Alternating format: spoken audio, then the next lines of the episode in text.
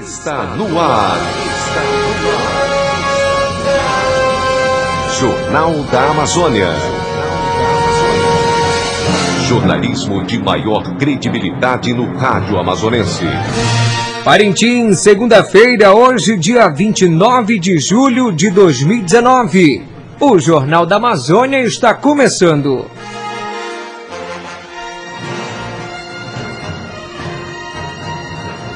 Confira os destaques desta edição.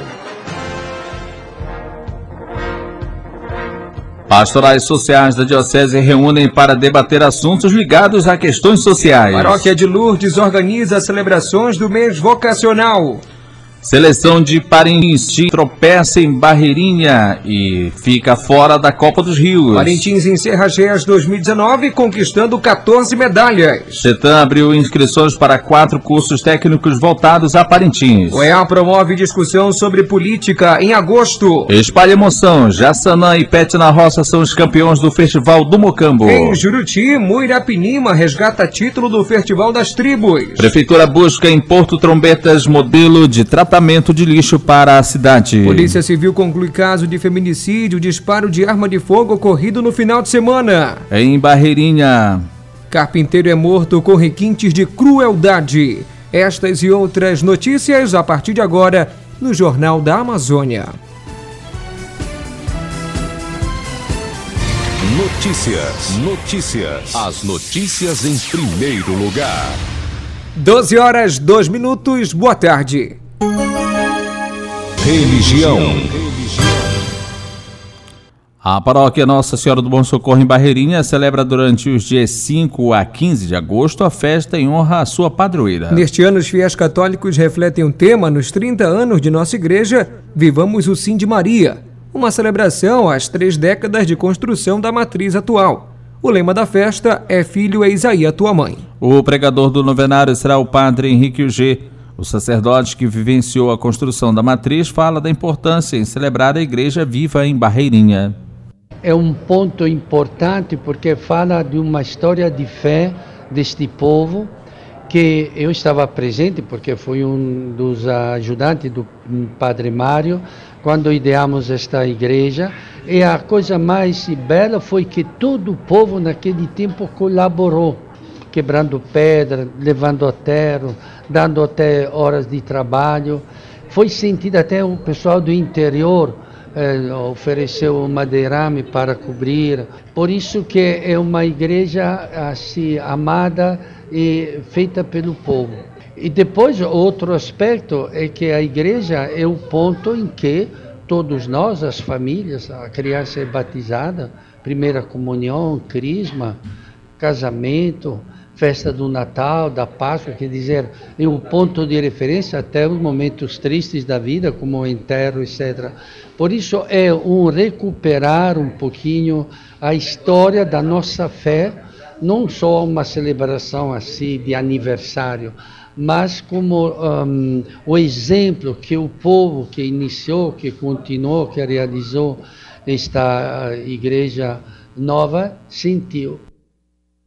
Políticas públicas, ressonância do Sínodo da Amazônia, vida na Amazônia, a urbanização da Amazônia, como a evangelização nas cidades, questão da saúde integral e educação integral, a organização das comunidades, a missão dos meios de comunicação e o papel profético da Igreja e a promoção integral foram assuntos do seminário sobre questões sociais promovidos pela ou seja, promovido pelas pastorais sociais da Diocese. O evento ocorreu no sábado, dia 27, no auditório do Centro Pastoral Mãe de Deus, com a participação de segmentos da igreja ligados às questões sociais. O encontro foi coordenado pela doutora em Geografia Humana, Nilciana Dinelli, e o vigário-geral da Diocese, Padre Arilton Cascais. Padre Arilton Cascais dá outros detalhes e destaca a importância de se discutir a caminhada da igreja no que tange às questões sociais é, esse trabalho das ações sociais eles foram feitos de uma forma prática, mas não como pastoral social em si. Então hoje a gente precisa primeiramente ajudar aqueles que fazem um trabalho social na nossa diocese a, a pensar como pastoral e, é, e como fazer daqui para frente um trabalho comum um trabalho num, num campo mais sinodal, onde, como igreja, nós possamos então ter um caminho a ser desenvolvido. E, e nós então começamos, primeiramente, escutando a experiência de cada participante naquilo que, que preocupa né, a vida é, de cada um na sua ação evangelizadora, também apontando elementos que, nesse contexto, é, aponta para essa dimensão social. Com o objetivo de animar e reanimar as comunidades e paroquianos, a paróquia de Nossa Senhora de Lourdes prepara as celebrações voltadas ao mês de agosto, conforme o costume da Igreja no Brasil, o mês dedicado à oração, reflexão e ação nas comunidades sobre o tema das vocações. De acordo com o padre Paulo de Lelo, o mês de agosto é um período propício para que se reze pelas vocações em um todo, incentivando as orações e promovendo as vocações em cada realidade e da sua maneira. Então, esse mês todo né, nos leva a refletir a nossa vocação. É, como eu disse antes, vocação não é só né, eu ser padre ou ser freira, mas vocação é responder ao chamado de Cristo para sermos né, bons cristãos na nossa igreja, viver a comunidade. Então a vocação primeira é essa, é o chamado né, à santidade para o serviço. Né? E o tema justamente, mostra-me Senhor os teus caminhos, eu acho que nos ajuda a refletir bastante sobre isso. Né? Então que nós possamos, né, como igreja, como comunidade, rezar pelas nossas vocações. Né? Vocação né, ali ministerial, ordenada, mas também a matrimonial, a consagrada, a laical, enfim, que nós possamos nos colocar né, a serviço respondendo, porque vocação quer dizer chamado, então responder a esse chamado. E sobre o roubo de que fora feito na igreja matriz de Nossa Senhora de Lourdes na quarta-feira de 24, Padre Paulo comenta que ainda não obteve nenhuma resposta da polícia. Nós fizemos boletim de ocorrência, todo aquele procedimento normal que se deve fazer, porém não temos, né? Porque não temos prova, né? Não temos uma câmera de segurança, né? Todo mundo, por que não tem câmera, isso, aquilo, mas aquela coisa, né? A gente pensa, não vai entrar, não vão fazer. E na vizinhança também a gente não tinha nenhuma câmera para poder então é difícil falar. Tem suspeito, falar, ah, passou por aqui, ficou o dia inteiro rondando, mas né, a gente não pode acusar ninguém sem um tipo de prova, né? Mas eu digo assim, manifesta ainda minha indignação um pouco a essa realidade, né? Porque entraram, destruíram as coisas não pelo bem em si, o dinheiro que tinha ali, que não, né, não é uma quantidade grande, vamos dizer assim, porém era da igreja, né? Mas assim, destruir, um desrespeito, né? Entrar no templo, o arrombar as portas, as coisas que eu falei foram feitas bem dentro, diante do quadro ali que estava da novena do Perpétuo Socorro, depois foram né, bem do lado do Santíssimo. Então, esse desrespeito, né? Ao templo como casa de Deus. Então, isso, sim, né? Me, me faz um pouco. Mas a gente, esse final de semana, rezou, né? Por esse, ou por esse, ou por esses, né? Que entraram ali para pedindo a conversão deles, tá bom? 12 horas e 8 minutos. Educação. O Centro de Educação Tecnológica do Amazonas Sertão, Unidade Parintins, abriu na sexta-feira, dia 26, inscrições para os cursos técnicos na área de agrimensura, análises clínicas, edificação, construção civil, tradução e interpretação de Libras. Cada curso abriu vagas para 40 alunos, sendo todos ministrados no horário noturno. Os candidatos podem se inscrever até às 16 horas do dia 8 de setembro, observado o horário, observando o horário oficial de Manaus e pagando uma taxa de 30 reais. Somente poderão participar da seleção candidatos que tenham concluído o ensino médio, sendo vedada a participação de candidatos que estejam cursando outros cursos técnicos ou especializações técnicas de nível médio do CETAM. Para os candidatos que desejam ser isentos do pagamento da taxa, devem enviar requerimento de isenção disponibilizado no site www.concurso.compec.com.br. 12 horas e 9 minutos. Notícias do esporte. Parintins encerra a participação nos Jogos Escolares do Amazonas GES com 14 medalhas conquistadas no quadro legal Ou seja, no quadro geral foram oito medalhas de ouro, uma de prata e cinco de bronze. A última medalha de ouro conquistada foi o handebol masculino da Escola Estadual Senador João Bosco, que venceu o 7 João Braga pelo placar de 23 a 21 na Arena Amadeu Teixeira. Além de ser campeã da 42ª edição dos Jogos Escolares do Amazonas, a equipe parintinense conseguiu também vaga para a disputa do Regional Verde Escolar, que será realizado em Tocantins no mês de setembro. Nessa competição, equipes de nove estados disputarão duas vagas para os Jogos Brasileiros. O treinador campeão da equipe de handebol, Márcio Santos, destaca a conquista do ouro de Parintins como resultado de um trabalho onde prevaleceu o empenho, a raça e a união de todos. É, e a todos a, os ouvintes da Rádio Alvorada, a felicidade é muito grande, né? É, graças a Deus conseguimos conquistar mais um título, né? E levar para o nosso município de Parintins o handebol da Escola Senador João Bosco. É, eu digo assim que foi com muita raça, muita união, muita determinação, muito empenho da equipe, de todos os meninos, nossos meninos de ouro, vieram para Manaus é, disputar o 42 jogo, segundo Jogos Escolares do Amazonas e levar, graças a Deus, o título, né? Que eles lutaram, correram atrás. Então, esse é o resultado do nosso trabalho árduo que a gente faz no nosso município que toda vez, graças a Deus, que a gente vem para cá, sempre tive em busca desse título e graças a Deus estamos conquistando, né? Depois da conquista, a equipe parintinense de handebol da Escola Senador João Bosco continuará os treinamentos, visando outras competições, como destaca o treinador. Dá continuidade ao trabalho aí, dá continuidade ao treinamento. Temos essa etapa agora em, em setembro, que é em, em Palmas, e logo em seguida, em outubro, também temos o Campeonato Brasileiro de Clube, que vamos disputar na categoria, categoria cadete. Mas acredito que agora, pelo dia 11, estamos retornando para, para Manaus para disputar o Campeonato Amazonense, juvenil também. É, sete meninos foram selecionados parintinense para compor a, a seleção amazonense. Então eu fico feliz né, pela nossa equipe, pelos nossos meninos de ouro que estão sempre se destacando aí e participar desse campeonato, que é uma coisa importante, trazendo mais conhecimento para o nosso, nosso município, nosso estado.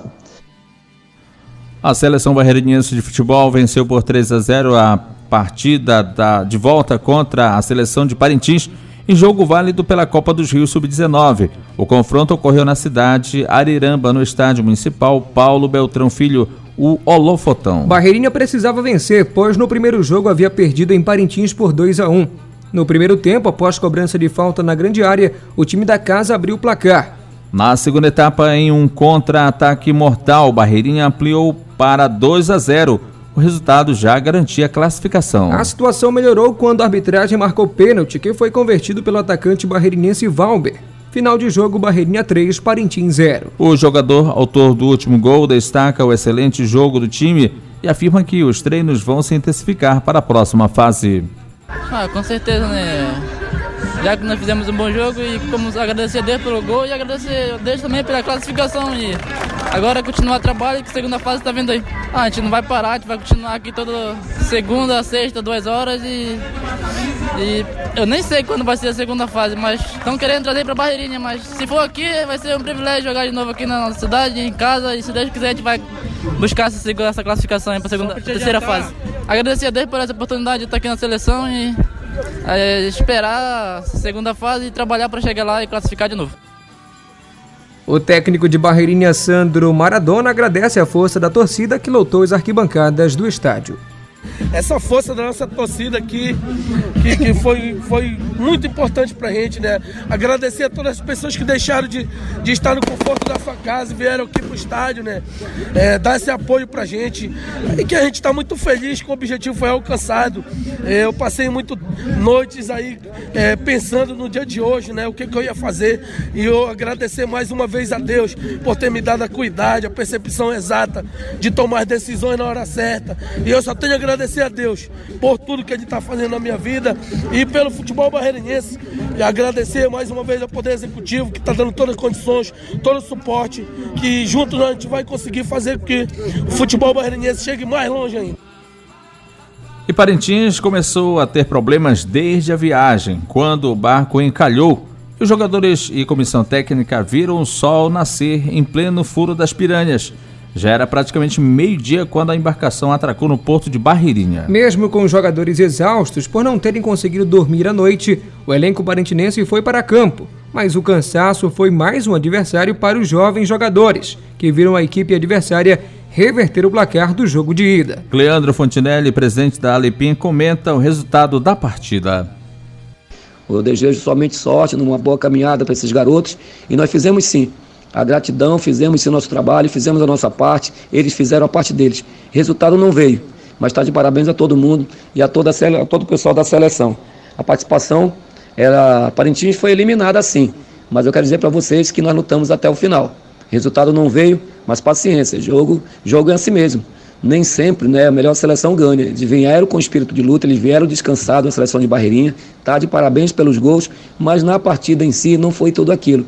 O 3 a 0 não refletiu naquilo que também Parintins jogou, apesar do cansaço. Tivemos por diversas vezes oportunidade de fazer e não fizemos. Parabéns, Barreirinha, que segue, mas parabéns, Parintins, pelo belo trabalho que desempenhou nas duas partidas.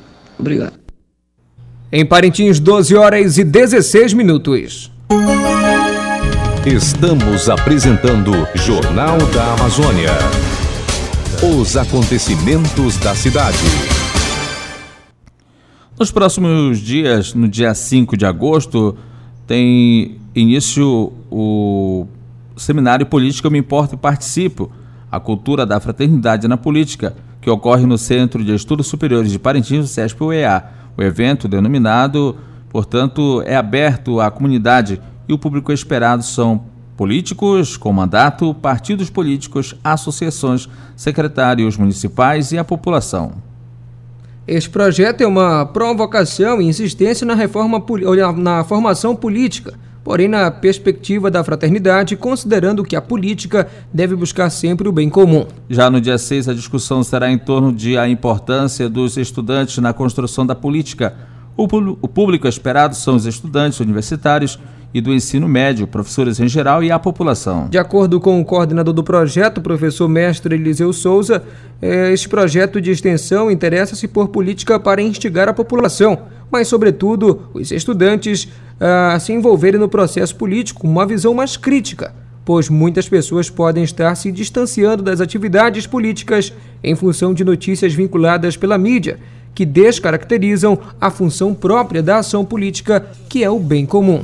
No intuito de conhecer o sistema de tratamento de lixo da Vila de Porto Trombetas, em Oriximiná, no Pará, o prefeito Bigacia, o secretário de Obras Matheus Assayag e o subsecretário de Meio Ambiente Azunilson Aquino estiveram na localidade na última quinta-feira, dia 25 de julho. Acompanhados por engenheiros sanitaristas e ambientais da mineração Rio do Norte, responsável pela administração da vila e exploração de minério, o prefeito e secretários acompanharam em loco o processo de coleta e destinação final dos resíduos sólidos. O sistema de tratamento de lixo em Porto de Trombetas é feito por meio de coleta seletiva e um aterro dotado de usina de compostagem usina de tratamento de lixo reciclável e sistema de incineração de resíduos não recicláveis. De acordo com o prefeito Bigarcia, durante a visita técnica foi verificado que a localidade tem características geográficas que se assemelham a Parintins.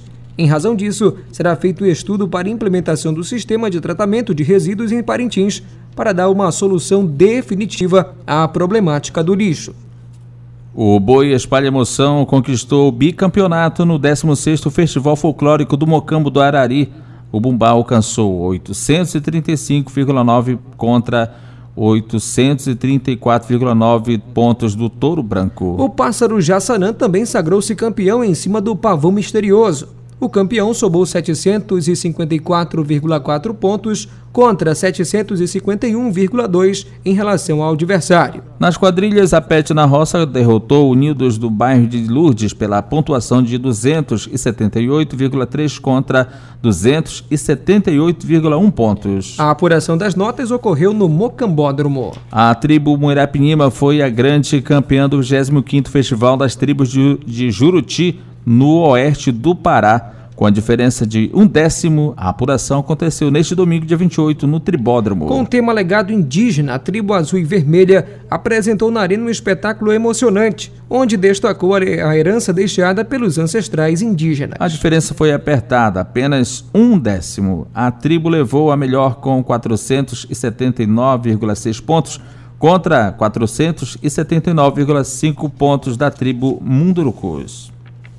Em contato com a reportagem Alvorada, neste domingo, dia 28, moradores do bairro Nossa Senhora de Nazaré pediram apoio da emissora para fazer chegar ao conhecimento da direção do Serviço Autônomo de Água e Esgoto, o SAAI, o apelo dos consumidores. Os moradores se dizem indignados com a falta de respeito com a saúde do povo, principalmente com a qualidade da água que sai da torneira. Como dizem que o SAAI tem água mais pura e limpa do Amazonas, se a água que consumimos contém sujeira.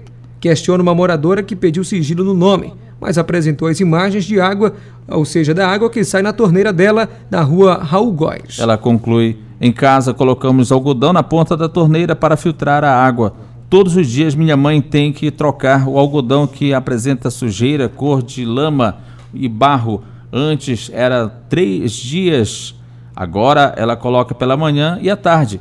Sai sujo, parece ferrugem. Há uma semana o estômago não para de doer. Em Parintins, 12 horas e 21 minutos. Polícia. A Polícia Civil de Parintins concluiu o caso de feminicídio registrado por volta das 22 horas de sábado, dia 27, na rua 9 do bairro da União. A aderecista do boi caprichoso Elineia Nunes da Silva, de 35 anos, foi assassinada a golpes de tesoura pelo companheiro de 17 anos que fugiu após cometer o crime. Familiares de Elineia comentaram que o crime aconteceu no interior da casa do acusado, em frente da residência da vítima. Segundo eles, teria sido presenciado por uma criança. As irmãs da vítima contaram que a relação dos dois era difícil e que a suposta motivação do crime foi ciúme além de relatarem como encontraram Elinéia. Ele árvore, comprar um tacacá com ele. Porque, tipo assim, se ela fosse na mercearia, ele tinha que ir junto. Já discutiu bastante. Inclusive, ele agrediu esse meu sobrinho e quase matou ele. Porque ele... ele ela, quando ela ia, a gente mora assim, é o bairro da União para o Correio, né? Aí a rua nova corta bem assim, fica bem de frente de casa. Quando ela chegava no portão, para ela, pra ela, ela entrava, quando o portão batia, pensava que era ela, era ele que já estava entrando atrás dela. Aí quando ela vinha assim, falava rapidinho com a mamãe, aí ela ia saindo já de lá assim, ó, chamando ela, ei, vem cá. Aí ela, ela ia, a mamãe falou, mas minha filha, o que está acontecendo contigo? Tu vai deixar esse menino te dominar mesmo? Aí ela tava com a minha irmã ontem à noite. Aí minha irmã disse que ele que chamou ela, né, pra hoje, ela ia almoçar na casa dela. Aí ele falou assim, tá, ela vai se ela se acordar. Falou assim. Quando a gente chegou lá, ela tava na rua jogada, tinha botado um pano assim no pescoço dela. Aí a casa dele, onde ele furou, ela tava tudo cheia de sangue. A casa dela tava toda aberta, mas não tava nada revirado. Ele não, ele não furou ela na casa dela. Ele furou ela no quarto dele, na casa dele da mãe dele. Cortou a jugular dela. Jugular. E abriu o queixo dela, manchou no braço, cortado aqui no. Tinha arranhado e agora deu pra gente ver que teve um hematoma nos braços dela. Bateu, né? Que ele segurou ela. Ciúme. A ex-cunhada da vítima, Lauriane Coimbra, conversou com a reportagem e afirmou que Elineia era uma mulher que gostava de trabalhar. Eu não sei assim totalmente o que foi que aconteceu, né? Só sabemos que encontraram já ela lá, né? Em frente à casa da vizinha, daquele estado, e de lá trouxeram para o hospital. Mas eu não, não, posso assim falar o que aconteceu que eu não estava lá, não vi. Foi mais ou menos o que falaram. Como a vítima era para vocês? Nossa, para mim era muito amiga. Era uma pessoa boa, não era ruim não, muito trabalhadeira. Mas infelizmente a gente não sabe o destino da gente, né? E aconteceu tudo isso, foi lamentável. A gente não pode fazer mais nada ela comentar alguma coisa em relação a ciúme? Ou... Comigo ela nunca comentou sobre, né? Sabíamos sim que ele tinha muito ciúme, né? Talvez poderia ter sido isso, né? A causa, briga, sei lá. Mas na verdade lá dentro só quem sabe, não sei nem te dizer, só as paredes, né? Que estavam só eles dois dentro da casa. O técnico em necrópsia do Instituto Médico Legal, Benedito Pimentel, explica que a vítima morreu no interior da ambulância quando estava sendo encaminhada ao hospital.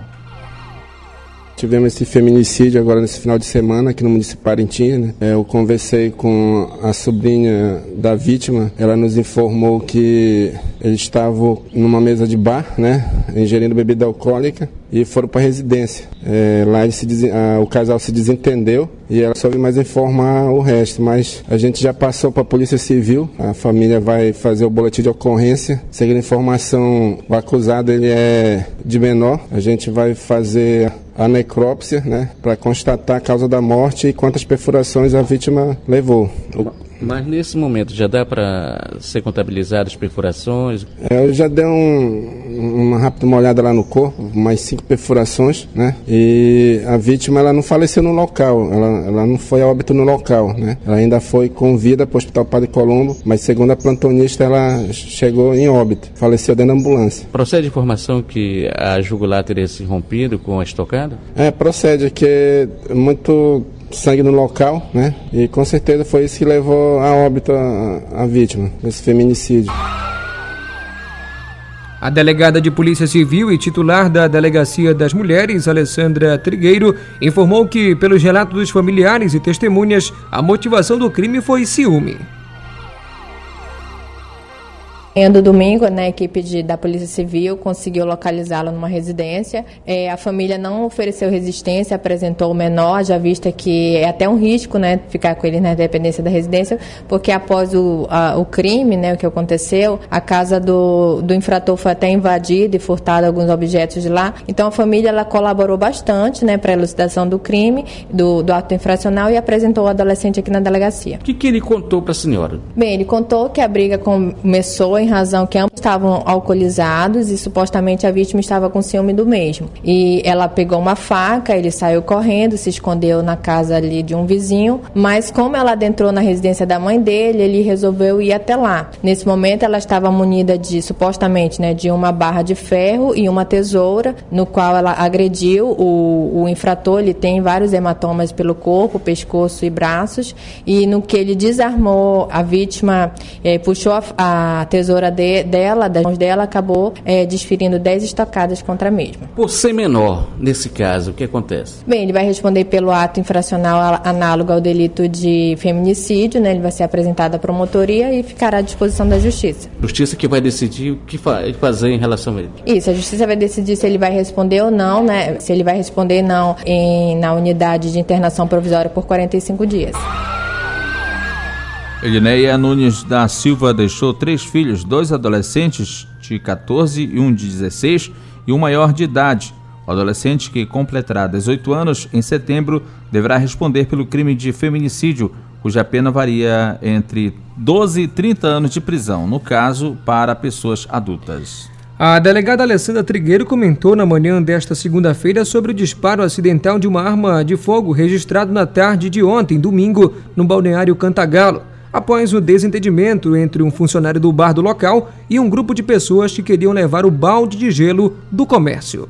Bem, as informações que nós temos é que houve um um cliente e, e um, um, funcionário de estabelecimento lá, onde supostamente algum dos funcionários é, veio com uma espingarda, é, travaram ali luta corporal e a espingarda supostamente ela efetuou um disparo não, é, não de forma dolosa, né, de uma forma acidental. As pessoas envolvidas elas se apresentaram na delegacia, estão sendo ouvidas, né, foi instaurado inquérito e a gente vai apurar o, o caso. A arma foi apreendida? Sim, a arma foi apreendida, né, as duas armas envolvidas no, no, no incidente. A, as, as, vítimas já foram submetidas ao exame de corpo de delito e os autores já estão sendo ouvidos. Alguém pode ser preso em relação a isso? No caso, não, porque eles se apresentaram espontaneamente. Né? Ocorreu o fato, eles já vieram à delegacia para prestar esclarecimentos, então eles saíram da situação de flagrante delito. Essa situação da espingarda a gente vai verificar, né, para saber como é que ela está, em qual estabelecimento de fato ela estava, porque até então, até agora, os, os envolvidos eles não é, informaram né, de onde é essa arma e a, os investigadores já estão em campo para realmente identificar de onde essa arma saiu, né, de qual estabelecimento e, se for o caso, né, se tiver de forma irregular, o uso dela foi de forma irregular, né, os responsáveis vão responder pelo crime.